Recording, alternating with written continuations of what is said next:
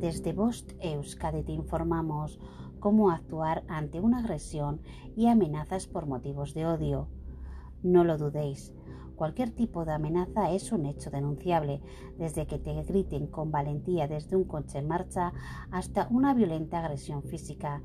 Todo el espectro es delito. Por eso hoy os queremos dar unas simples pautas de cómo actuar en caso de ser víctima de delito de odio.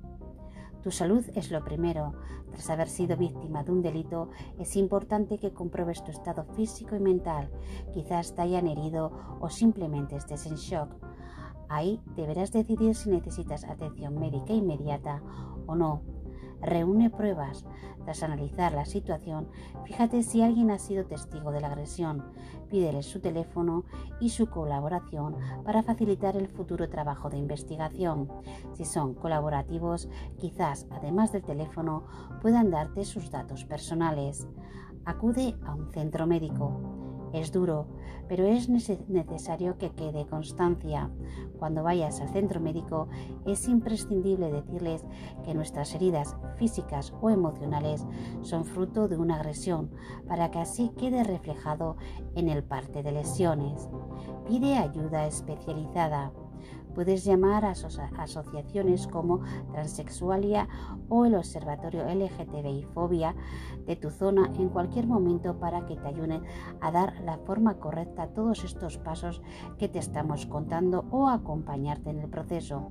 No estás solo ni estás sola. Es hora de denunciar lo más adecuado es que denuncies ante la policía, ya que son los más preparados para gestionar de forma correcta los delitos de odio. También puedes denunciar ante el fiscal para la tutela penal de la igualdad y contra la discriminación o ante el juzgado de paz o de instrucción más cercano.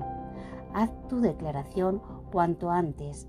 Tras entregar el parte de lesiones, tus datos y los datos de los testigos, es importante que realices tu declaración ante la policía lo antes posible. Tendrás todos los detalles frescos y cualquier dato mínimo, por inútil que parezca, puede ayudar a identificar a estas personas o corroborar las versiones de los testigos motivaciones de delito de odio.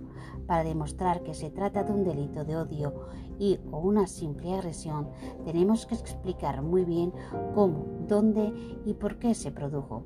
Tras esto, la policía se pondrá a investigar para encontrar a los agresores en caso de que no los conocieras ya y poder así llevar a buen puerto el proceso penal o civil que fuera necesario. Como último apunte, os recordamos que tenéis derecho a una justicia gratuita. Además, tenéis derecho a solicitar reparación de daños e indemnización por el perjuicio sufrido y a solicitar medidas de protección si sientes que, tras denunciar, tu integridad corre peligro. Debemos ser valientes porque solo juntos y juntas y visibles podremos acabar con los delitos de odio. Fin de la información. Bost Euskadi, entidad colaboradora del Departamento de Seguridad del Gobierno Vasco.